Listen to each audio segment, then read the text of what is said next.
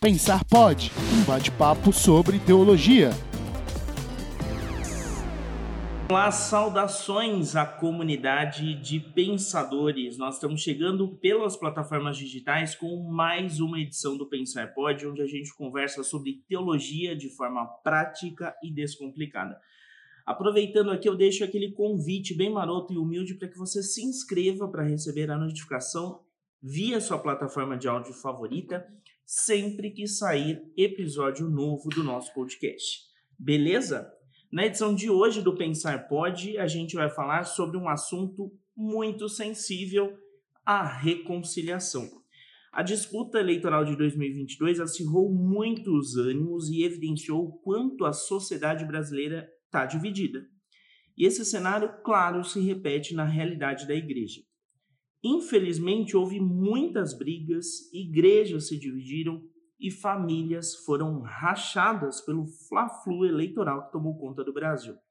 Diante dessa gravidade, o Pensar Pode traz para reflexão um texto de 2 Coríntios 5, 17 e 19, onde o apóstolo Paulo nos diz: Portanto, se alguém está em Cristo, é nova criação. As coisas antigas já se passaram. Eis que surgiram coisas novas. Tudo isso provém de Deus, que nos reconciliou consigo mesmo por meio de Cristo e nos deu o ministério da reconciliação. Ou seja, que Deus em Cristo estava reconciliando consigo, consigo o mundo, não lançando em conta os pecados dos homens, e nos confiou a mensagem da reconciliação. Profundo esse texto, né? É hora de reconciliação, tanto com os de dentro quanto com os de fora. E para a gente conversar um pouco mais sobre isso no Pensar Pode dessa edição, nós temos a alegria de receber aqui o professor Abner Morilas, que é pastor da Primeira Igreja Batista de Santo André, psicólogo clínico, doutor em psiquiatria pela Faculdade de Medicina da USP, mestre em ciências médicas também pela USP, especialista em aconselhamento pela Faculdade Teológica Batista de São Paulo, formado em psicologia pela Universidade Metodista de São Paulo, em teologia pela Faculdade Unida, membro do Corpo de Psicólogos e Psiquiatras Cristãos, o CPPC, e autor de diversos livros, dentre eles Cura da Alma, Manual de Relação de Ajuda Pastoral Psicoterápico, lançado recentemente pela Lura Editorial. Professor, é uma alegria receber o senhor aqui. Alegria minha, Lucas, Anderson, Nicole, prazer. Obrigado pelo convite. E vamos lá, vamos, vamos ver o que nos espera nessa caminhada. Muito bem, como o professor já adiantou aqui, na mesa nós temos a presença do Anderson. Valeu, Lucas. Ansioso hoje. E da Nicole. Fala, pessoal. Bom, eu queria começar, professor, fazendo uma pergunta para o senhor e eu diria que é a pergunta de alguns milhões. Por que os cristãos, em especial os evangélicos, mergulharam de cabeça nessa bola dividida eleitoral? A impressão que eu tenho, Lucas, é que, na verdade, você, a, as pessoas, a, a, gente vai assumindo é, posições, né? e algumas posições elas são eu diria, enganosas. Né? E a gente vai é, não filtrando as mensagens que a gente ouve, é, a gente aceita aquilo é, que nos dizem sem averiguar de fato o fundo de verdade dessas questões. E quando você aceita algo como verdade absoluta, você se engaja, né? e a, a partir desse engajamento eh, e assumindo uma posição, às vezes, muito rígida e inflexível, você acaba criando fortes, eh, um processo agressivo e violento, né? A gente eh, tem que, eu, eu entendo que nesse momento a gente tem que viver no que a gente chama de mindset de crescimento, não num mindset fixo. O que, que é isso? O mindset de crescimento é eu estar aberto, é eu estar flexível, é eu é poder olhar para as coisas, para o cenário que está à minha volta, ouvir os diferentes pontos, né, para que eu possa, é, então, é, é, ver por diferentes perspectivas e entender que cada ponto de vista é a vista de um ponto, né? Que se eu tiver é, num canto de uma sala, eu vou ter a visão de um cenário, né, da sala, mas se eu mudar, se eu for para o outro canto da sala, eu vou ter um outro olhar. A sala é a mesma, o que vai mudar é a minha posição. Né? Então, eu acho que é importante a gente entender que as pessoas elas pensam de forma diferente da gente, elas têm esse direito, né? E que eu não preciso é, agir com violência por conta deles pensarem de outra forma, né?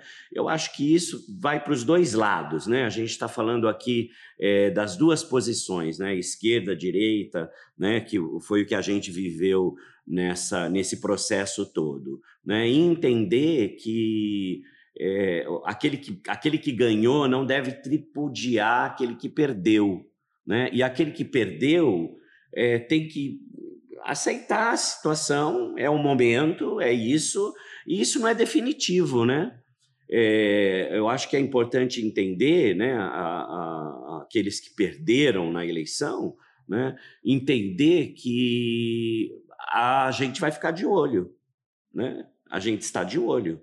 Então, é, as coisas vão acontecer, mas a gente está ali como cidadão brasileiro, né, que somos, a gente vai ficar com o nosso olho aberto. Né? É, eu acho que esse é um dos grandes pontos, né? quando você assume, quando você fala dessa agressividade, né? dessa violência, é, que a gente vê entre irmãos mesmos, né? uma coisa assim que, é, que foge daquilo que de fato é, Cristo prega. Né? Cristo nos chama para sermos pacificadores. E a pacificação ela faz, ela, ela tem que fazer parte da agenda dos pastores e dos líderes cristãos, porque é um momento que se eu fomentar agressividade e divisão, eu vou estar colaborando para um processo muito perigoso no nosso país. E isso não é necessário. Né? Eu, eu acredito que seja desnecessário. Queria ouvir o Anderson e a Nicole também a respeito. Na verdade, é, acho que o professor tocou um, um ponto que é essencial. Quando a gente fala sobre aprender a ganhar e perder, né? se a gente for pensar no nosso Senhor e Salvador, é alguém que caminha entre ricos e pobres, entre é, todo tipo de gente, e o que ele estica entre eles é uma ponte, né? um caminho de retorno. Né? É uma ideia do qual eu acho que a gente se esqueceu a gente se perdeu aí no meio do caminho e achamos que o Deus trabalha para nós e não o contrário. Hum. Eu acho que a gente precisa pôr na cabeça, né, que antes de ser o meu Salvador, ele é o meu Senhor. Então eu parto do pressuposto que ele diz o que eu faço. E na dúvida, no mínimo, eu deveria segui-lo, né, dentro dos parâmetros que a gente tem de Bíblia. Né? É, esse Jesus que desceu o caminho entre nós, ele acabou no final da história, ele morreu. Então, se a gente não pensar que a cruz é o próprio perdão do Cristo derramado sobre nós, e isso é a base do cristianismo, a gente não consegue caminhar.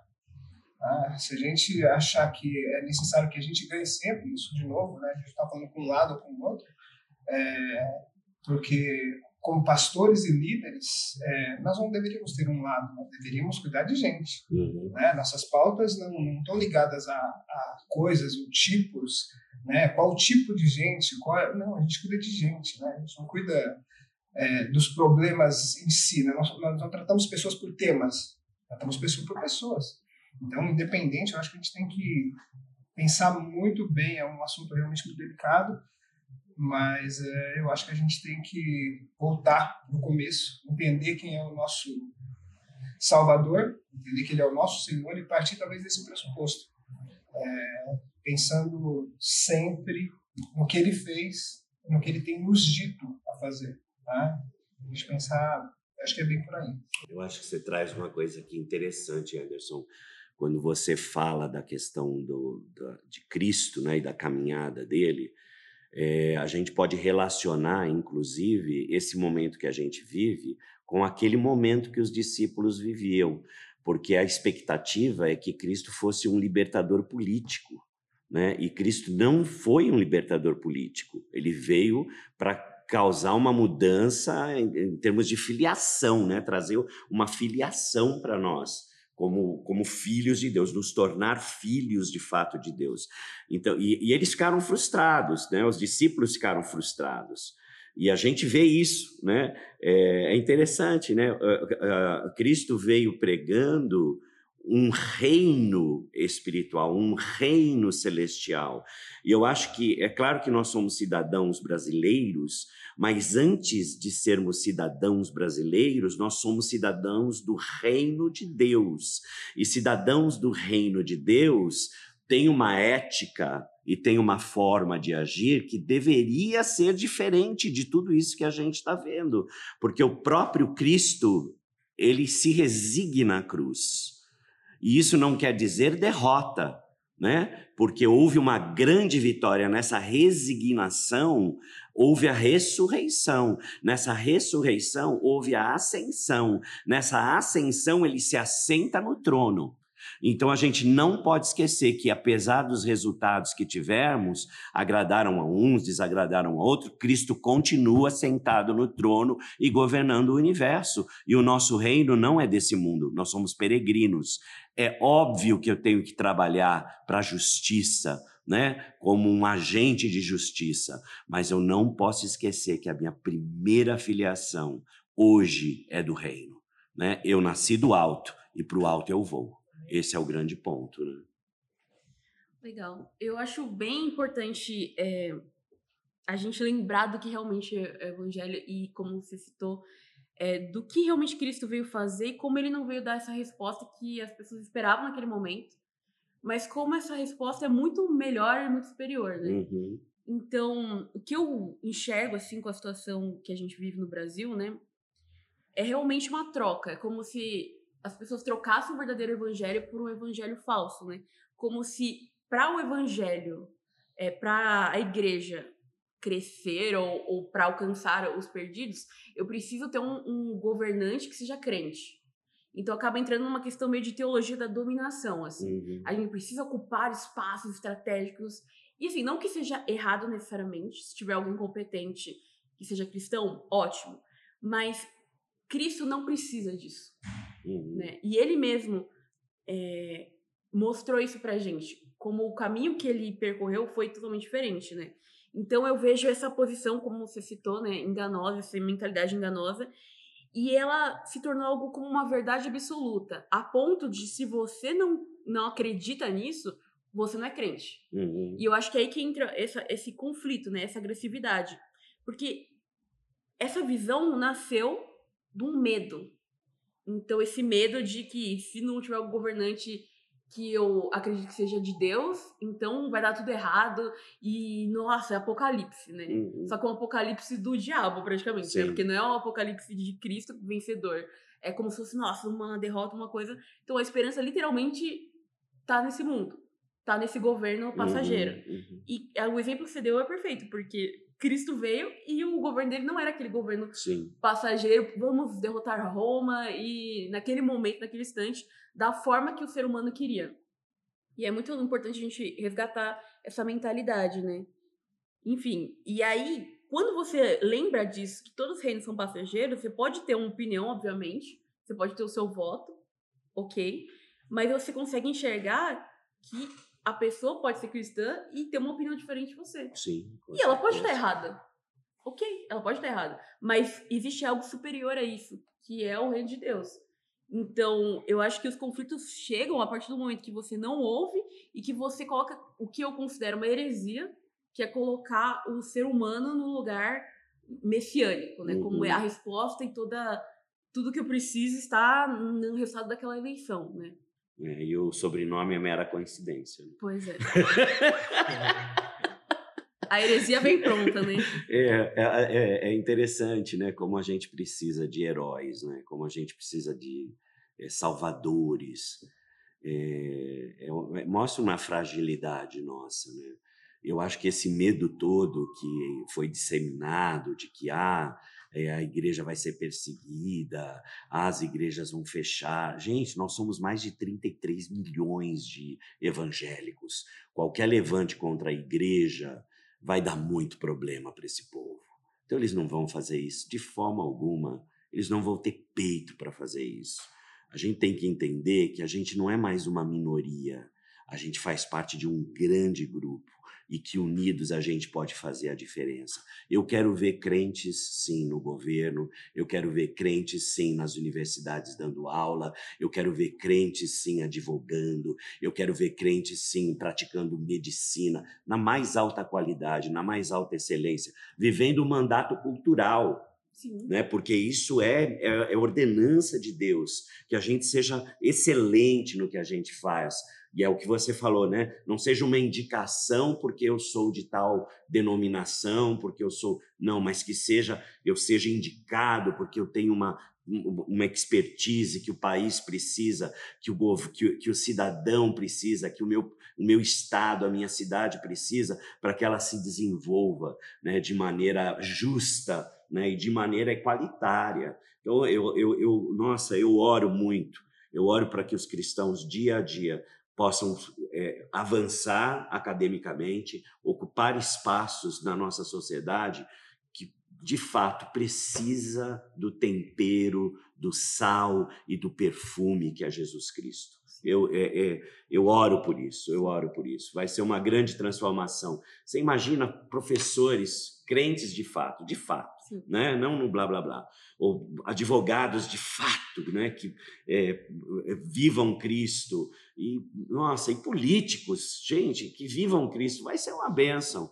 Né? Mas tem que viver Cristo. E a grande diferença Esse é o grande ponto, né? é viver pelo medo, desespero e muitas vezes ir de uma forma incompetente, né, para alguma Sim. disposição, e você simplesmente agir no dom que você recebeu.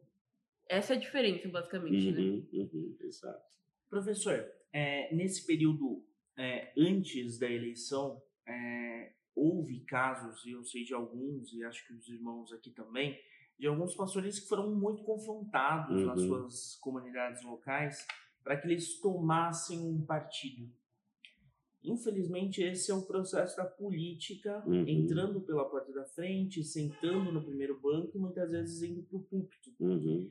É, e isso causou muita divisão, Sim. causou muitos problemas, né? Dor de cabeça e tudo mais.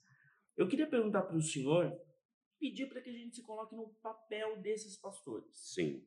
Como esses líderes podem lidar com as suas comunidades? Tanto com aquelas pessoas que não aceitam mudar, Uhum. quanto, pra- quanto com aquelas pessoas que estão rasgadas, machucadas pelo processo eleitoral. Bom, é, essa é a minha opinião, né?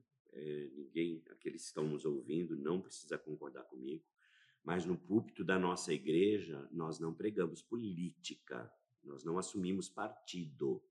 Nós pregamos os princípios da palavra de Deus e nós deixamos que a comunidade faça sua escolha. Né? É, eu, cabe hoje aos pastores apaziguar os ânimos. Eu acho que cabe hoje aos pastores levar esse processo de pacificação entre os irmãos. A gente está vendo muita coisa crescer, uma animosidade crescer nas nossas, no meio das nossas comunidades, que vão, que traz mais mal do que bem, né? É, e se eu, como pastor, se eu fomento isso, se eu fomento essas divisões, se eu fomento esses ânimos, né? Se eu alguma coisa, se eu, se eu jogo lenha nessa fogueira, eu vou ter uma floresta incendiada. E é desnecessário isso. Eu não fui chamado para isso. Eu não fui chamado para isso. O Anderson falou aqui em- antes de começarmos, né? Nós somos chamados para cuidar, né? Nós somos chamados para pastorear, é cuidar, né? É, é pegar a ovelha, caminhar com ela, colocar no ombro, né? Dar, ajudar, facilitar as ah, os caminhos, ajudar no direcionamento, mas eu não fui chamado para fazer a cabeça delas e elas votarem ou tomarem uma- um partido porque eu sou desse partido e acredito que esse partido é o melhor. Eu, eu- longe disso, acho que os púlpitos deveriam ficar muito longe dessa questão. Nós não damos espaço para política ou para qualquer político falar nos nossos púlpitos. Isso é algo que é, o pastor Marcos Grava é o pastor sênior da nossa igreja, e nós temos quatro pastores que auxiliam né, nesse processo, e os cinco pastores são unânimes quanto a isso. Inclusive o pastor Itamir, que faz parte aqui da casa, né, nós somos unânimes nisso. Nós não abrimos o púlpito para políticos. Ali é para se pregar a palavra. E falar dos princípios da palavra de Deus é óbvio, né? E deixar que cada um faça a sua decisão. Isso é muito pessoal, né, gente? É, a gente consegue perceber que existem igrejas e igrejas, né? Então Sim. tem igrejas que têm esse perfil dos líderes e infelizmente tem igrejas que têm outros perfis, né? Quando a própria liderança entra nisso, fica meio complicado. Então eu acho que não vale nem muito a pena eu entrar é, fazer esse tipo de comentário, porque eu acho que o problema é realmente da mudança que deveria ter na liderança. Mas pensando em igrejas mais normais, né, líderes como, né, o pastor falou, que tem essa posição, mesmo assim os membros podem ter conflitos entre Sim. si. Ainda mais em grupos da igreja, do WhatsApp, em conversas, etc, né? E eu acho que esse é o papel do aconselhamento, né? Sim. Você tentar, né, claro, você só pode ajudar, você não pode mudar a cabeça da pessoa nem é, forçar a barra, né? Na verdade, ela tem que tomar atitude também. Mas eu acho importante o papel do aconselhamento porque tem vários perfis de pessoas, né? Sim. Tem pessoas que são realmente vítimas Uhum. de uma agressão que o, vamos supor, chega um tipo de agressor do tipo, vai sair perguntando pra todo mundo quem que votou em quem lá. E aí a pessoa, às vezes, é simples falar, ah, votei em sei lá quem. E aí, de repente, a pessoa vira vítima do, do outro. Né? Você não é crente, sei lá o que é. Tem esse tipo de pessoas. Mas também tem pessoas que gostam de provocar. Uhum. Então sabem que a maioria pensa de uma forma e começa a provocar os outros. Não, porque é da outra forma. E, enfim, fica provocando os outros também. Tem esse perfil de pessoas. Tem, como eu citei, esses agressores e tem espectadores, né? Tem pessoas que veem uma injustiça acontecendo e podem não fazer nada. Ah, eu não vou me interferir porque Uhum. eu não quero ser prejudicado. Uhum. Fica com medo. Ou a pessoa assiste, dá risada, ela até incentiva que o outro participe. Então tem todos esses quadros de pessoas, né? Inclusive, isso que eu tô comentando é até uma reflexão com base numa aula que eu tive recentemente do professor Kenji, né? Bem interessante. Sobre aconselhamento. E eu acho que é o papel realmente do pastor e tal, e dos membros mais maduros também participar disso, né? Esse aconselhamento para lidar com isso. Porque às vezes a pessoa quer realmente chamar atenção, Uhum. a pessoa realmente colocou toda a sua expectativa no, num político, não consegue enxergar que o que nos une é Cristo. Então eu vejo um papel assim do pastor de discipulado mesmo nessas Sim. pessoas. Porque essa questão política simplesmente colocou para fora algo que já existia no coração da pessoa. Uhum. Talvez uma falta de fé, um- uma pessoa que vai para igreja, mas não entendeu realmente o que é o evangelho. Então eu acho que é, os pastores têm que caminhar num discipulado bem intenso, assim. Claro, para quem estiver disposto a trilhar esse caminho, né? Você Uhum. não consegue mudar as pessoas se elas também não estiverem dispostas a participar desse processo, né? Mas eu acredito que a igreja mostrou que ela precisa realmente voltar para o evangelho e precisa estar mais, sabe, solidificado na Bíblia mesmo, Sim. né? Nicole, eu acho que você traz uma questão aqui que ela é mais profunda do que parece, né? É, quando uma pessoa, por exemplo, que acaba gerando agressão sobre ela, não raras vezes o desejo dessa pessoa é de receber algum tipo de afeto. Ninguém vive sem afeto. Se você não tem a carícia positiva, você busca a negativa.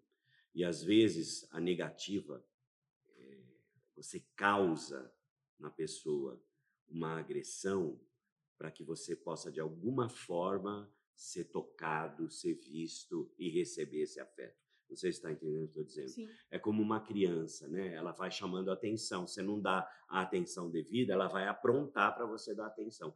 A gente, nós adultos, a nossa mente funciona assim. Por quê? Porque sem afeto ninguém vive, sem carícia, sem carícia ninguém vive. Então eu acho que o grande ponto da igreja é esse, é ser esse lugar de acolhimento, né? Onde as pessoas se sintam acolhidas, se sintam amadas, se sintam vistas, né? É, essa visibilidade faz parte da gente, faz parte do humano, né? Você vê, é, é interessante, né? Se você for folhear os evangelhos, você vai ver que antes de grandes milagres, Você lê lá no Evangelho, Jesus viu a multidão e se compadeceu dela. E Jesus viu a viúva e se compadeceu dela. E Jesus via e era movido por uma compaixão, e essa compaixão trazia uma, uma ação, né? que é diferente de empatia. Empatia, eu me coloco no seu lugar. Né? Eu, eu tento é, é, entender o que você está vivendo, me colocando no seu lugar. E compaixão, eu tenho um movimento e uma ação em direção à sua necessidade.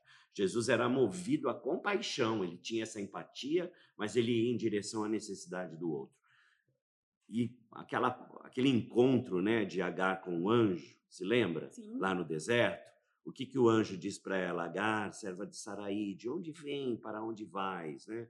Um anjo sim, uma terapia maravilhosa, né? Ele faz Agar pensar lá no passado, qual a sua história, o que, que você está fazendo aqui, o que te traz esse lugar inóspito. Agar, para onde você vai agora? Né? Para onde você vai daqui? E aí Agar, ela termina né, esse, esse texto dizendo, eu vi o Senhor que me vê. De novo a visibilidade, né, atravessando o ser humano. Então, a necessidade de afeto. O bebê nasce, olha só que interessante, Nicole bebê nasce com um campo de visão de 20 por 30, que é exatamente a altura do seio materno com os olhos da criança. Então, quando a, é, quando a mamãe está amamentando, esse olhar da mãe né, constitui a criança. Então, pensar o seguinte: uma igreja que dê acolhimento, visibilidade, que dê amor, que, que viva Cristo, ela vai diminuir muito essas, essas, esses conflitos. Né? Haverá conflitos? É óbvio que haverá conflitos, porque a gente está lidando com seres humanos. Os discípulos viviam conflito. Né? Você vê ali entre eles opiniões diferentes né? e formas diferentes, porque cada um tem uma personalidade, cada um é singular, cada um é único. E eu acho que o grande barato do evangelho, ou da, do cristianismo, não é que nós sejamos iguais, mas entendeu? Eu não preciso ser igual a você. Não, não, não. Eu tenho as minhas características. Eu tenho é, a, a minha personalidade, o meu temperamento, a minha história. Você é único e irrepetível. Ninguém é como você no mundo, no planeta. Ninguém tem sua impressão digital, ninguém tem a íris dos seus olhos, ninguém tem o seu tom de voz. Ele é único. E você tem um lugar ali, né? Então Jesus não pede o, o, hegemonia, né? Não parece que a gente seja homogêneo, né? Todo mundo a mesma coisa. Não, mas que a gente conviva com essas diferenças, né? De maneira tendo o vínculo da paz. Eu acho que esse é o grande ponto, né? Tendo o vínculo da paz em Cristo Jesus. E nós, como líderes e pastores, é o que a gente tem que fomentar. E se eu tiver que chamar uma ovelha minha, um membro da minha igreja, porque ele está disseminando ódio por meio das mídias sociais, nós chamamos, Nicole, nós chamamos Anderson Lucas. A gente chama assim, chama a pessoa lá e fala, escuta, vamos lá, você acha que Cristo agiria assim? No seu lugar, Jesus falaria o que você está falando? Nós confrontamos, eu acho que isso é importante, porque a gente tem que tomar cuidado. Às vezes, uma pessoa ela pode trazer um grande dano para a comunidade inteira. Então, é calar a voz, mas é questionar e é confrontar. Né? Se está trazendo divisão, está trazendo mal-estar, está trazendo desconforto, vamos conversar a respeito. Né? É, eu acho que esse é um ponto que os pastores também têm que estar, é, assumir uma posição, né? porque senão você fica naquela que você disse, né? eu me calo. E aí é o que Martin Luther King fala, né? que o grande, acho um dos grandes é, problemas aí não é aquele que fala, é aquele que não fala e deixa acontecer, né? É aquele que deixa acontecer. E eu não quero fazer parte dos que deixam acontecer, de forma alguma. Excelente reflexão. Obrigado, Nicole. Muito bom mesmo. Honra de poder estar junto aí. É, eu vou comer lá, senhor. É, agora, você falou sobre é, olhos que vêm. Sim. Né, é, e me veio Pedro cruzando o olhar com Cristo. Uau! Coisa maravilhosa. Nossa, Eu ia falar exatamente meu Deus, disso. você pegou um texto da hora, hein? É, é, é, esses olhos que vêm mesmo. Sim, Porque, por sim. exemplo, é, o que se espera daquele que você traiu as três vezes e vai fugir na sequência? Uhum, Entende? uhum, Qual é o tamanho da dor daquele que foge? Uhum. Pensando, uhum. é, talvez, na, na, pergunta do Lucas, é, qual, nós, quais são os nossos olhos? Sim. São aqueles que fogem de uma batalha perdida, no uhum. qual eu não acredito no outro mais? Uhum. Ou é os olhos daquele que abraça o outro, mesmo sabendo que ele uhum. iria traí-lo? Então, é, se a gente for caminhar um pouco mais no texto, a gente vai ver Jesus falando especificamente para Pedro. Com certeza. Chamem todos e chamem Pedro. Uhum. Então, talvez aqui seria um lugar para a gente poder pensar em como é que a gente tem encarado essa coisa. Uhum. Esse uhum. é, nós contra eles. Sim. É, nesse olhar nosso, onde o outro é o nosso inimigo. Uhum. Né? E nós. É, eu acho que, que aí tem uma coisa para a gente refletir, porque nós olhamos para o outro, esperamos ser melhores tratados, ou, no mínimo, aquele precisa pensar igual a mim, porque uhum. nós somos bons. Uhum. Não olhar daquele que, sabendo que o outro não é igual a mim, ainda mesmo assim eu perdoo o outro. Uhum. Se, se, a gente pensar é, na ceia, onde Jesus serve todo mundo, Jesus está no pés de todo mundo, sabendo que um ali vai trair ele. Uhum. E, de novo, é, aquele que o trai, né, aquele que o nega, aquele que não caminha com ele, ainda é seu amigo. Então, assim, como é que nós vamos fazer essas, essas pontes entre amigos? Como é que a gente vai reatar esses laços? Como é que a gente vai sentar na mesma mesa com esse pessoal? Uhum. Eu acho que talvez a linha Emaús a gente vai ter um, um pouco dessa conversa, uhum. onde Jesus ouve eles. Sim. Há perguntas a serem feitas. Sim. E no caminho ele vai conversando com eles. Talvez esse seja um caminho, Sim. onde eles sentam nessa mesa e partilham o pão. Então, talvez, é, é, se a gente pensar que há coisas maiores, como o partir o pão, talvez seja um, um caminho. Sim. Né? É, e o partir o pão é, precede uma examinação. Né? Examine-se o homem a si mesmo, depois coma do pão beba do vinho. Antes, então, de celebrar, antes, então, de ter a comunhão, eu tenho que me examinar. E nesse meu autoexame, a grande, o grande ponto é: se eu tiver algo contra o meu irmão, a palavra diz que eu tenho que ir lá e fazer um acerto. Né? Antes de deixar a minha oferta, eu tenho que fazer o meu acerto. Né? E aí você trouxe uma coisa tão linda, né, Anderson? Esse olhar de Jesus para Pedro e o olhar daquele que foge. Na hora que você falou do olhar do que foge, eu pensei no olhar daquele que vê, daquele que olhou, né? E, e, foi exatamente isso que curou Pedro, né? Porque depois, da mesma forma, Jesus três vezes pergunta: Tu me amas? Tu me amas? Tu me amas? Né? É, eu, esse é o processo de cura. É o amor, não tem outro. Não tem outro. Então, para a gente poder ser é, comunidade terapêutica nas nossas comunidades, o amor tem que ser o vínculo. E aí eu vou ter que entender que meu irmãozinho pensa diferente de mim e que, apesar disso, eu devo amá-lo, eu devo entendê-lo, eu devo respeitá-lo. E é, o que ele pensa, se não, não for agredir né, os meus absolutos, deixa ele pensar. Né? Por que, que eu vou entrar num embate naquilo que é diferente, né? De, de, novo, né? Quando a gente fala em reconciliar, por que, que eu vou no que é diferente? Né? É, por que, que eu não vou na semelhança? As pontes, elas são construídas na, nas semelhanças, não nas diferenças. Né? Se eu for nas diferenças, eu vou perder essa pessoa. E aí, se não for um cristão, dependendo da minha posição, se ela é beligerante, como que eu vou falar de Cristo para essa pessoa? Como que eu vou cumprir essa palavra, Lucas, que você leu do Ministério da Reconciliação, ajudando as pessoas a se reconciliar com Cristo, se de alguma forma eu não crio pontes? Se eu vou nas nossas diferenças, a pessoa vai se defender, ela não vai querer ouvir de Jesus, ela não vai querer saber quem é, como assim de Jesus, cara? Olha como está me agredindo, né? Então não dá, não dá, não dá para a gente assumir essa posição beligerante de guerra, né? É, porque o nosso reino não é desse mundo. E a minha prioridade é a grande comissão, esse é o grande ponto. E dependendo da forma como eu me comporto, eu não vou viver a grande comissão, porque as pessoas não vão me ouvir. Elas não querem mais blá blá blá, né? Eu lembro que a gente foi fazer um trabalho numa comunidade carente, lá no Jardim Olinda, né?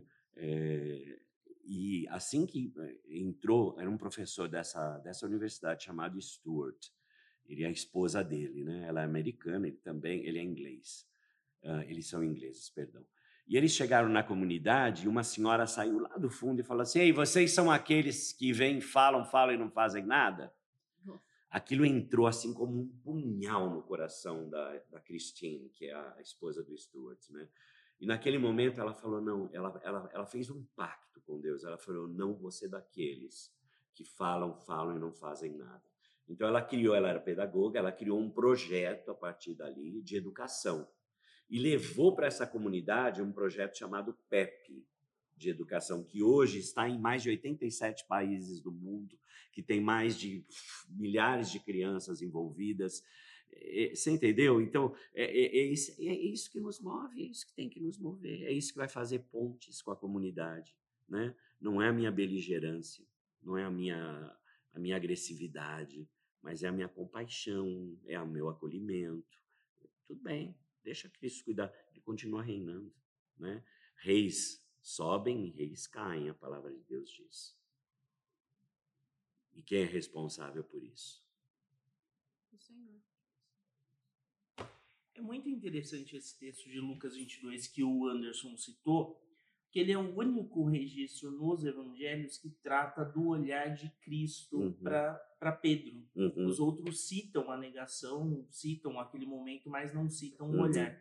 E é legal ver o contraste dessa cena, porque tem um olhar acusatório que Pedro recebe daquelas pessoas que Sim. estão ali, e um olhar que redime, que toca Pedro que muda a chavinha, né? Sim. Pedro ainda dá umas pisadas de bola Sim. depois, mas a gente vê muito do caráter moldado dele, dele em Atos e nas cartas uhum, dele. Uhum. E nisso a gente compreende muito a questão da compaixão como um toque que muda a vida. Sim. Isso que o senhor trouxe do exemplo me fez lembrar de um livro que eu li recentemente chamado Manso e Humilde. Uhum. É do Dane Ortland ele é um pastor e aí ele estava comentando que ele foi convidado para fazer uma conferência na Índia fez a conferência elite intelectual da Índia estava lá quando ele saiu ele encontrou uma pessoa em situação de rua e o homem estava mal vestido maltrapilho tomado pela lepra uhum. e ele usa um termo no livro que é que o coração dele sentiu uma ponta de compaixão uhum. e ele desenvolve a ideia dizendo que a natureza corrompida dele impossibilitou que ele, e assim a mesma coisa com a raça humana, que nós tenhamos plena compaixão, a compaixão que Cristo tem por nós, porque nós somos leprosos, de uhum. certa forma, porque o pecado nos torna assim, Sim. e essa natureza corrompida nos impede de exercer a plenitude da compaixão. E há pessoas que buscam ir na direção contrária, né? uhum. né? Percebem esse, esse raio-x, observam esse cenário e tentam numa direção contrária, como você já falou. Agora eu queria entrar numa questão que é o seguinte. A gente falou de alguns pastores que é, acabam, infelizmente, indo para um caminho que causam divisão. Uhum é, esses, esses pastores ou usam as próprias igrejas, mas muitos têm usado as redes sociais para falar, uhum. demonstrar o seu posicionamento político. Todos são livres para isso. Uhum. Mas eu queria ouvir do senhor é, até que ponto isso é sábio, essa manifestação, e a partir de que ponto isso impossibilita nós, como igreja, de anunciarmos a mensagem de reconciliação. Porque alguns que estão de fora, ao verem alguns exemplos ou atitudes, podem pensar: bom, mas ser cristão igual a esse, essa uhum, pessoa, uhum. melhor não. Uhum. Até que ponto é sábio, é válido uma pessoa se posicionar e a partir de quando isso é prejudicial para uhum. o chamado que nós temos como igreja? Como pessoa pública, né, como líder religioso, é, eu tenho que priorizar, essa é a minha, minha compreensão, né? você não precisa concordar comigo, mas eu tenho que priorizar a questão do reino. E, e às vezes, em priorizar a questão do reino, priorizar a questão do reino significa eu me calar.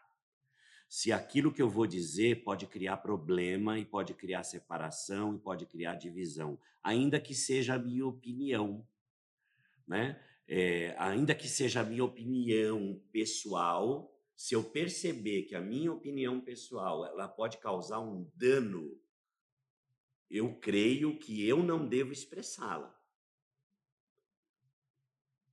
Ah, mas, a, a, a, mas isso está dentro da palavra de Deus. É, isso é muito, é, é, muito amplo isso, né? Porque a palavra de Deus ela é interpretada de muitas formas, né?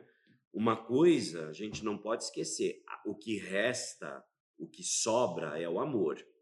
A fé, a esperança, né? E o amor são as três coisas, mas a maior delas é o amor.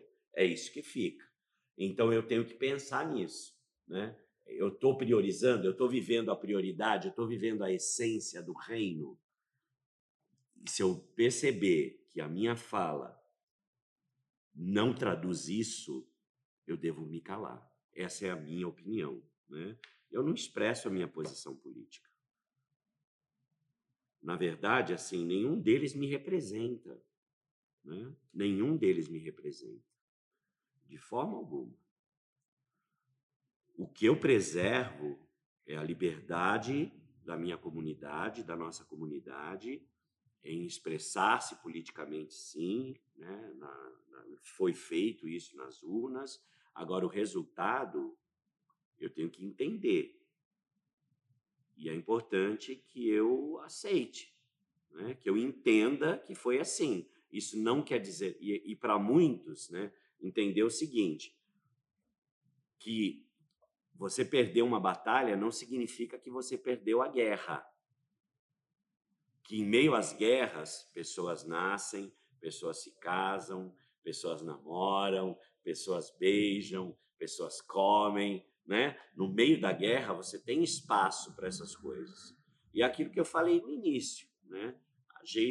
É, você que é, nas eleições que o resultado não foi como você esperava, isso não quer dizer que você não vai ter os olhos sobre aqueles que vão governar, né? Os olhos serão colocados sim, né? E haverá cobrança, e haverá sim uma cobrança sobre eles. Então, acho que esse é o grande ponto. Né? A gente entender que democracia é assim. E viver democracia, eh, às vezes, é receber aquilo que eu não quero receber, né? mas que a maioria decidiu. E se a maioria decidiu, eu vou entender e vou entrar num processo aí de viver a minha cidadania como um justo, pelo qual fui chamado a ser, né? E estabelecendo as ilhas de justiça onde quer que eu vá né? levando o evangelho onde quer que eu vá, levando esse sal, esse tempero, esse perfume onde quer que eu vá. Isso não inocula a minha ação como cristão. Né? Eu vou continuar ali na minha peregrinação. Acho que esse é o grande ponto. Então, fazer pontes de novo, né? fazer pontes. É, eu desfavoreço essas pontes, né? eu derrubo essas pontes se eu tiver uma posição beligerante, se eu tiver uma posição de guerra e de violência. Isso não vai trazer ninguém. Isso vai afastar. Né? As pessoas vão se afastar. É, eu, é, pensando aqui na pergunta e professor falou, eu penso no seguinte: eu acho que é, lá atrás, quando começam a chamar a gente de cristão, é quase como uma ofensa. Uhum. Né? E eu acho que a gente não entendeu isso. A gente não entendeu direito o que é ser cristão. Por quê? Porque é, quando a gente pensa em cristão, a gente não pensa em poder, a gente pensa em autoridade. Uhum. Porque enquanto a gente ficar focado no poder, entende? Nessa coisa de quem tem mais força, de quem é mais forte, de quem pode mais, acho que a gente vai ficar optando para um lado ou para o outro. Mas se a gente pensar um pouquinho sobre a autoridade daquele a quem nós seguimos, daquele a quem nós representamos, que eu acho que tem um pouco a ver com a sua pergunta, Lucas, é, eu acho que a gente vai caminhar melhor, uhum. entende? Então, por exemplo, se a gente for pensar sobre a ideia do escravo e do filho, a gente não vai perguntar quem é mais forte que quem. Uhum. Porque uma vez que o filho pode ter 5 anos de idade e o servo ter 10 anos, a autoridade maior é do filho. Uhum. Então, quando ele pedir para o servo um copo d'água, o servo não vai vir e vai esmagar ele pela força e o poder. Uhum. Vai simplesmente trazer água. Quando o servo entrar e olhar para a cama, ele pode até deitar lá, mas não é lugar onde ele vai dormir. Por quê? Porque não há autoridade para que ele faça aquilo. Então, penso, quando penso nos líderes, quando penso como nós somos ensinados e transformados, quando o senhor fala um pouco sobre é, o que a gente prega é uma ética cristã, Uhum. um jeito de se andar, é pensar um pouco no que Cristo tem dito para nós. Uhum. né? A gente precisa andar de um jeito diferente. Essa metanoia precisa ser de dentro para fora. Não adianta eu caminhar de um jeito como quem manda nesse mundo, Uhum. porque aqui já jaz do maligno. É necessário que a gente entenda o já e o ainda não, pensando que o reino já está estabelecido. Uhum. E nós hoje somos representantes desse reino, que é diferente. Uhum. É diferente o jeito da gente viver. As pessoas precisam olhar para nós e falar, poxa vida, mas que estranho. Que, que a, a dona Cristina pensou em fazer o Pepe aqui? O que, Uhum. que ela tem na cabeça? Isso aqui Uhum. nunca vai dar certo. Talvez não dê certo dentro de um pensamento escravo. que você tem. Uhum. Mas se você pensar no- a, a partir de uma metanoia em filho, esse chamado para ser filho, você vai entender que a partir de uma autoridade maior, isso é possível. A partir de uma, de, de uma autoridade maior, é possível que a gente consiga mudar esse mundo. Isso não é um sonho, uma utopia, isso é realidade. Isso é pensar numa escatologia do hoje, de uma mudança para o agora. Não num tempo vindouro, onde a mudança vai vir quando Cristo vier. Ele já veio. O Messias já está entre nós. Há uma responsabilidade quando, ele, quando o Espírito é derramado sobre nós, nossa, de mais ninguém. Então, se você se entende como filho, haja como filho, não haja como escravo. Caminho no mundo onde jaz do maligno, lavando os pés daquele que se entenderam com os pés sujos. Uhum. Entende? Então, Isso mesmo. penso eu, dentro da, da, da, da pergunta do Lucas, que acho que é, tem nos faltado é, essa palavra de reconciliação, talvez entendendo essa ideia da humildade e da humilhação que Cristo sofreu. É, nós partimos já um pressuposto onde o outro está errado e nós estamos certos. Então, além dos olhos que vêm, que a gente falou um pouco, a gente precisa de ouvidos que ouvem. Uhum. né? Então, essa, essa conversa de Jesus em Emaús tem muito disso. As perguntas do outro e a gente poder pensar a partir do que o outro, quais são as dúvidas dele.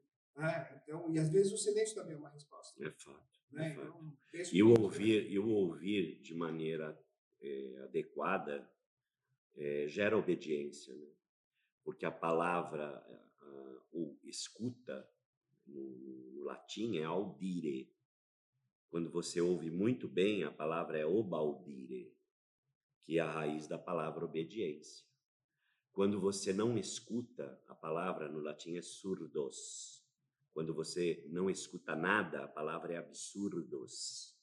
Então, o grande desafio nosso é sair dessa surdez, desse absurdo, e partirmos para um ouvir que gere a obediência. E obedecer em Cristo é criar pontes. Né? Obedecer em Cristo é criar caminhos de encontro, não de desencontro, né? mas caminhos que se encontram. Acho que esse é o grande ponto. Bela reflexão, Emerson. Parabéns. Nossa, eu tô gostando muito aqui de ouvir vocês. Realmente achei uma reflexão muito boa. E, bom, a minha contribuição que eu consigo dar aqui é que, como eu falei antes, eu acho que precisa realmente dessa conversão e desse discipulado das pessoas, né? Porque o fruto que se espera de um discípulo, né, como foi falado aqui já, é o amor, né? Uhum. Então é pelo amor que a gente seria reconhecido, né? E não é isso que a gente vê muitas vezes, né? E é meio constrangedor, para não dizer muito constrangedor, ver pessoas que não são crentes, né? Como o exemplo que você deu da pessoa, ah, você só vai falar, não vai fazer nada, né? Eu ouvi muito assim sobre pessoas não crentes falando, tipo, ué, mas Jesus, o amor, né, de Jesus e tal. E não o amor no sentido que a gente está acostumado a ouvir de uma forma totalmente relativizada, mas o amor nas atitudes práticas com o tema política, especificamente. Então, alguém pode dizer, ah, não, mas esse povo aí fala de amor, mas... Não, mas nesse caso tá certo, realmente, eles estão certos nisso, né? E tem, eu vi, assim, essa questão da maldição também, de quando um candidato foi eleito, o povo, em vez de, assim, ah, vamos orar pelo Brasil. Aí quando o candidato é eleito, praticamente, não vamos amaldiçoar o Brasil, né? e isso é muito triste, Isso é porque triste. definitivamente não foi para isso que Deus chamou a gente, né? Exatamente. E, enfim, basicamente, voltando, né? O mandamento principal, né, é amar Deus acima de tudo e eu próximo, né? Então, a gente tem que voltar para isso, né?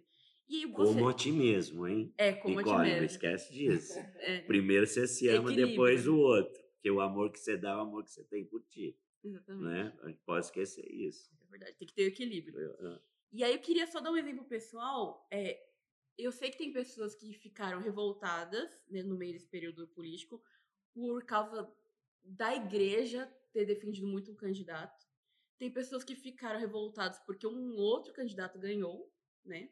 Mas eu faço parte daquele grupo de pessoas que ficaram revoltadas desde antes da eleição, que já sabia que ia ficar essa coisa do Fla-Flu, como o Uhum. Lucas comentou, né? Então, assim, qual foi a minha revolta pessoal? Ver que mais de 90% da população escolheu dois candidatos que, pra mim, são Não te péssimos. É. Uhum. Só que, o que, que eu vou fazer? Né? Eu vou ficar esperneando? né? Uhum. Tudo bem, o pessoal votou naquilo, isso me incomoda, mas eu preciso lidar internamente com isso. Sim. É uma frustração? É, Uhum. mas o que, que eu vou fazer? Entendeu? Já que eu não tenho controle sobre isso, né? Eu vou simplesmente seguir o meu próprio chamado pessoal, que aquilo que está ao meu alcance, e vou seguir o meu caminho.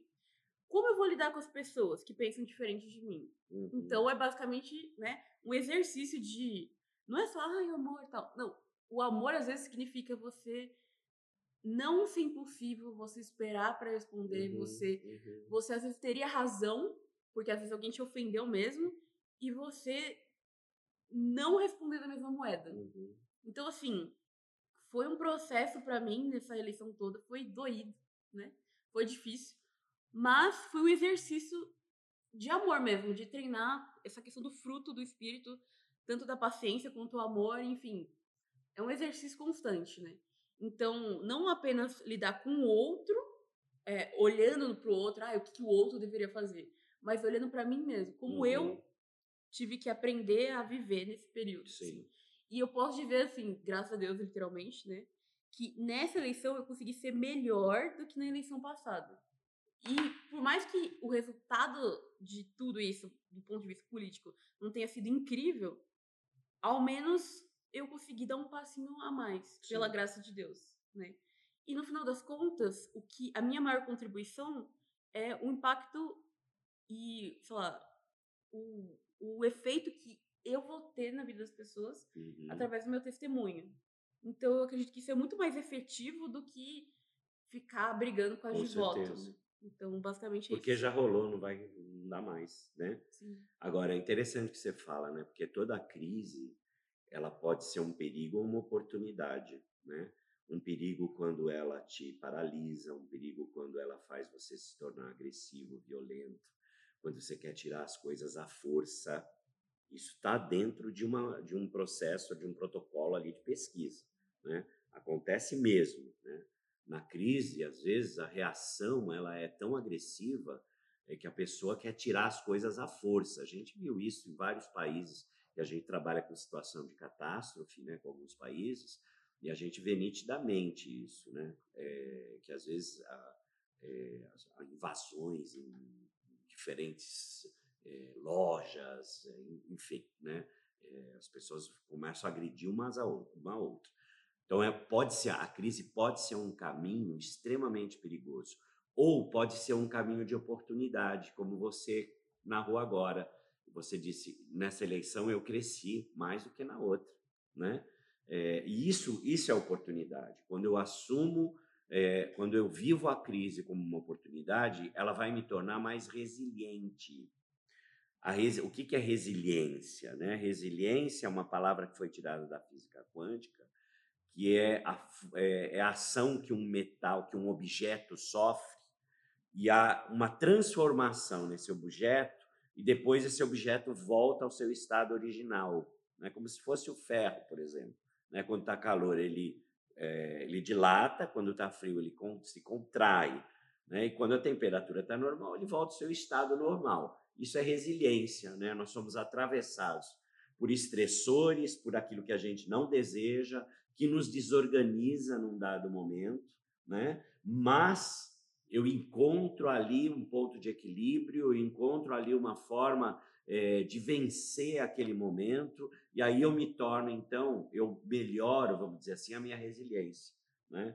A diferença do ser humano para o ferro é que o ser humano nunca volta para o estado original. A gente sempre volta para mais um, né? porque a gente aprende com a nossa história, como você aprendeu com a sua. Né? Por isso que essa eleição você viveu melhor. Então, é, é entender que eu posso usar sim, apesar de não estar feliz com os resultados, esse pode ser um tempo de crescimento para mim, de desenvolvimento, e que eu não preciso entrar numa guerra por isso. Né? Eu posso crescer com isso. Eu posso crescer não só como cidadão do reino, mas como cidadão também dessa polis, né? Daí eu posso crescer como cidadão aqui, brasileiro. Posso sim, posso aprender como me colocar como cidadão diante disso. E como dizer não quando ser necessário dizer não, né? E às vezes eu vou ter que engolir um PF, um prato feito, porque democracia é isso. Às vezes ela dá um prato que eu não quero comer, mas foi a maioria que escolheu, é o que eu tenho para hoje. Então eu vou comer isso hoje. Isso não quer dizer que amanhã não vai ser diferente, né? Sim. Queria abrir um espaço aqui no programa para que o senhor falasse um pouco sobre os seus livros. Uhum. Um dos mais recentes, inclusive, tem muito a ver aqui com o tema de hoje, uhum. que é o uhum. Cura da Alma. Uhum. Queria que o senhor falasse um pouco sobre esses títulos e, contextualizasse quem está nos ouvindo uhum. sobre eles. Bacana. É, no ano passado, eu lancei dois livros. Foi Abuso Sexual Infantil, Prevenção, Identificação e Intervenção.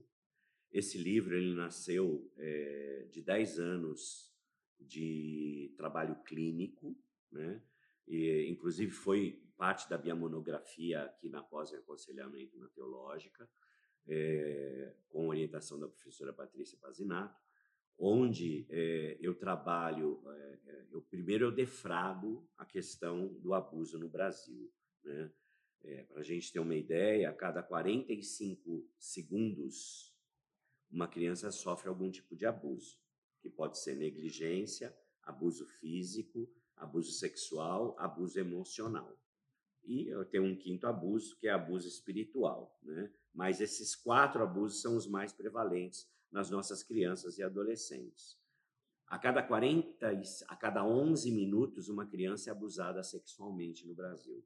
Brasil, segundo algumas pesquisas, é o segundo país com maior índice de abuso sexual é, entre crianças e adolescentes do mundo. Então, é uma situação que é de saúde pública. Né? Então, nesse livro, eu trabalho primeiro os conceitos de violência né, doméstica e abusos.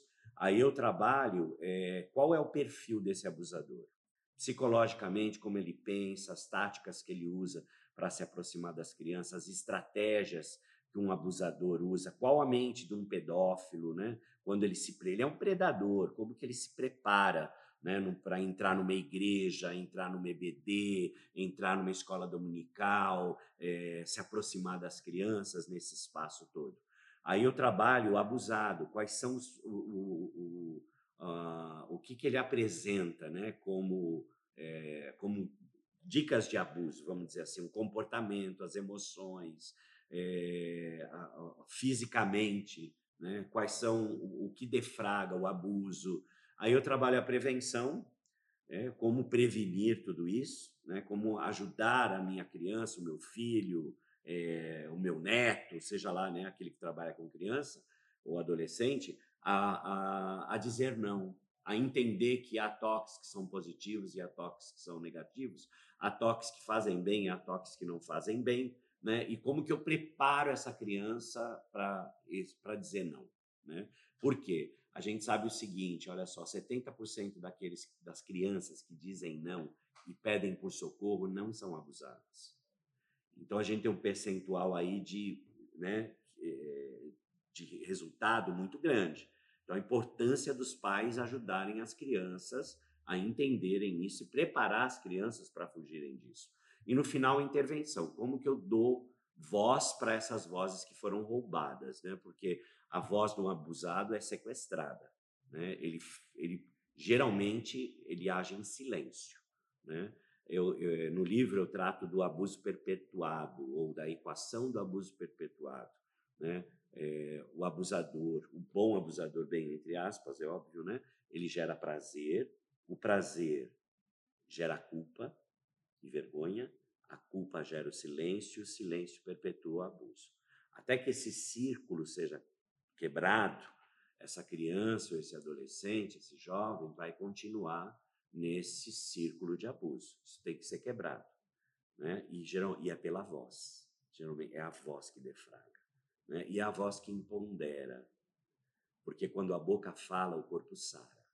Quando a boca cala, o corpo fala. Então é importante que eu dê voz para essa voz que foi tirada. Né? Esse é o abuso sexual infantil, prevenção, identificação e intervenção. Uh, o segundo livro lançado ano passado foi A Cura da Alma. Né? O Cura da Alma é o trabalho, primeiro, por que, que a gente precisa da cura da alma? Né? E começo falando da queda. Né? Eu vou lá para Gênesis 3, né? dizendo sim que nós somos herdeiro de um pecado original, né? que esse pecado me deformou, deformou toda a humanidade, né? que essa deformação é, e que tudo aquilo que de alguma forma borra a imagem e semelhança de Deus na minha vida é pecado, né? Então eu, eu não coloco pecado, não é isso, é aquilo, é isso, é aquilo, né? Mas num outro princípio, né? Daquilo que de alguma forma mutila a imagem e semelhança de Deus em mim, né? Então eu trabalho primeiro essa necessidade, depois eu trabalho a cosmovisão cristã, né? Como que a nossa visão é, os nossos valores pressupostos são formados, as nossas influências né? Como que eu trabalho, por exemplo, dentro de uma cosmovisão cristã, como que eu trabalho numa igreja onde eu tenho cinco gerações ao mesmo tempo assistindo o meu culto? Será que a geração dos veteranos, que é aquela geração da guerra, né? É, será que eu estou alcançando a geração alfa, a geração Z, que está sentada aqui comigo, ouvindo a, o mesmo discurso? Né? Entender as diferenças e as características de cada geração me ajuda, então, a ter uma compreensão, inclusive, da mensagem que eu vou pregar. Né? Se ela está ecoando ou se ela está caindo no vazio. Né? Eu acho interessante um texto da palavra, né, lá em Crônicas, quando Deus escolhe uma das tribos de Israel, a tribo de Issacar, para ser detentora do conhecimento dos tempos, para que Israel soubesse o que fazer. Né? Então Deus dá sabedoria para uma tribo específica, e essa sabedoria, esse conhecimento dos tempos, né, da, daquilo que está à minha volta, ajudava Israel a tomar as decisões corretas. Né? Isso que eu tento trazer é, na primeira parte, na cosmovisão desse livro. Eu trabalho o ser humano integral, corpo, alma e espírito, um ser bio, psico, sócio, espiritual, um ser humano que tem que ser visto de maneira total, completa, holística, Aí eu trabalho os grandes, uh, os grandes transtornos, os transtornos mais prevalentes hoje no Brasil, que é o transtorno ansioso, de ansiedade. O Brasil é o país mais ansioso do planeta. Né? Antes da pandemia, a gente tinha 9,3% da população com ansiedade grave. Hoje nós temos 63% da população com ansiedade aguda. Nossa. Nós tínhamos 5,8% antes da pandemia da população em depressão. Nós éramos o primeiro país da América Latina, o segundo das Américas, pedíamos para os Estados Unidos com 5,9%, e hoje nós estamos entre os primeiros do mundo, com 53% de pessoas com sintomas depressivos. Então, eu trabalho depressão, ansiedade, sintomas e critérios, como lidar com isso. Trabalho ciclo vital familiar, quais são as fases que essa família passa, quais as crises que a família enfrenta em cada fase, né? quando nasce um bebê, quando o filho vai para a universidade, quando os filhos saem do ninho, cada uma dessas fases tem a sua crise, como que eu trabalho como conselheiro. É um manual psicoterápico, né, para pastores e líderes, pessoas que trabalham com aconselhamento. Suicídio é possível prevenir, né, que tem muito a ver com transtornos psiquiátricos. Cada 10 suicídios, 9 daqueles que praticaram têm algum tipo de transtorno. Então é importante que eu saiba, que eu conheça, que eu identifique que aí eu diminuo esse percentual. Né? Uh, trabalho também uh, o penúltimo capítulo, que é situação, grupos de compaixão. Como que eu, são, a gente chama de primeiros socorros psicológicos. Como que eu trabalho em situações emergenciais, de catástrofe, de emergência, né? qual o tipo de abordagem que eu tenho que dar, qual a técnica que eu tenho que utilizar para poder ajudar essa comunidade. E os quatro, o último capítulo eu dou quatro modelos de aconselhamento breve, né, onde o conselheiro, o pastor ou líder religioso vai é, ter um modelo ali de como ele pode fazer esse aconselhamento né, de maneira tendo um começo, um meio e fim, né, não fazendo é, de maneira silvestre, como a gente diz. E o último livro que eu lancei agora aqui no CBM, né, no Congresso Brasileiro de Missões, foi a minha tese de doutorado, é, a prevalência de transtornos psiquiátricos em missionários transculturais brasileiros. O nome do livro é Vozes do que Clamam no Deserto, né? É, a cura da alma missionária, onde eu trabalho a questão, é, primeiro falando sobre missões no Brasil, né? como que o processo de missões aconteceu no Brasil, trabalho a diferença de religião, religiosidade e espiritualidade, porque eu faço a interface entre transtornos emocionais, transtornos psiquiátricos e a espiritualidade. Né? E eu acho que esse é o grande ponto do livro, quando a gente entende que a espiritualidade é um instrumento de coping, de enfrentamento, para que a gente possa é, ultrapassar né, as nossas dores e sofrimentos. E o livro é um grande achado, assim, acho que é, é a primeira pesquisa de fato feita é, com missionários né? é um grupo muito negligenciado. É, você tem pesquisas aí, mesmo no clero em geral, né? existem pouquíssimas pesquisas que avaliam a pessoa-chave do processo espiritual, que é o líder religioso. Né? Por isso eu foquei nisso e a gente achou algumas coisas assim muito interessantes e muito perigosas e, e, e assim impactantes, né? Por exemplo, 35,5% dos nossos missionários estão com ansiedade aguda, com ansiedade grave no campo, 22,3% com depressão, 16,3% em burnout. Burnout é o estresse por questões laboriais, onde você fica paralisado. Né? 63,4% dos missionários não estão felizes, não estão plenos no trabalho que eles estão desenvolvendo no campo.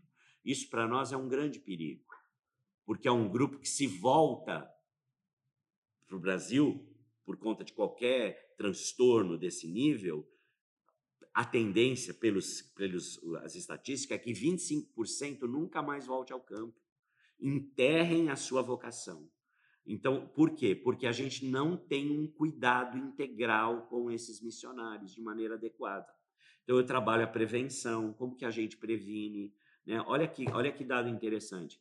É, Aqueles que são ordenados pastores, por exemplo, antes de ir para o campo, eles têm um fator protetivo de 2,5 vezes de não deprimirem e de não entrarem em estado ansioso.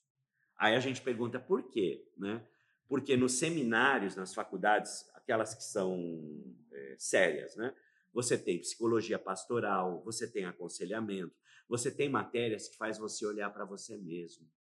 E você tem matérias que ajudam você a se compreender e a entender as suas fragilidades. Nos cursos breves de missiologia, você não tem isso. Então a pessoa vai para o campo e lá, tudo aquilo que está lá, aqueles núcleos doentios, se potencializam. Né? Então são vários, vários achados aí, né? por exemplo, pessoas que têm uma espiritualidade mais positiva. Espiritualidade positiva é, é, é quando você, um dos exemplos, né? Quando você não coloca em Deus toda a responsabilidade da sua caminhada, né? É quando você entende que Deus é um parceiro, né? O que você é o parceiro dele, na verdade, em alguma coisa, né? Que você tem uma responsabilidade ali. Esse é um dos fatores, né?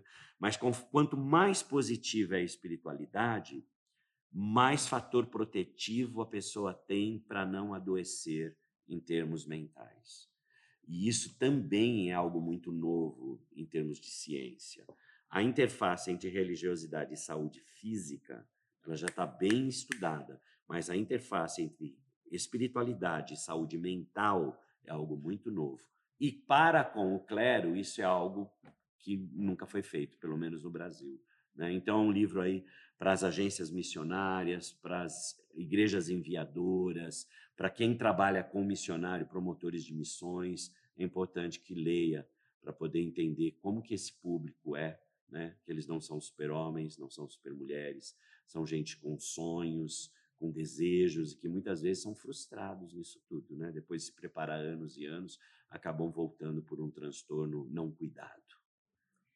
Professor, nós estamos encerrando essa edição aqui do Pensar Pode, mas é, eu queria que o senhor deixasse alguma forma de contato, quem se interessou aqui na nossa conversa, quiser falar com o senhor, ou até saber como adquirir os livros também, tem algum e-mail ou redes Tem, sociais? Bacana. Na rede social eu estou no Instagram, é Abner Morilas.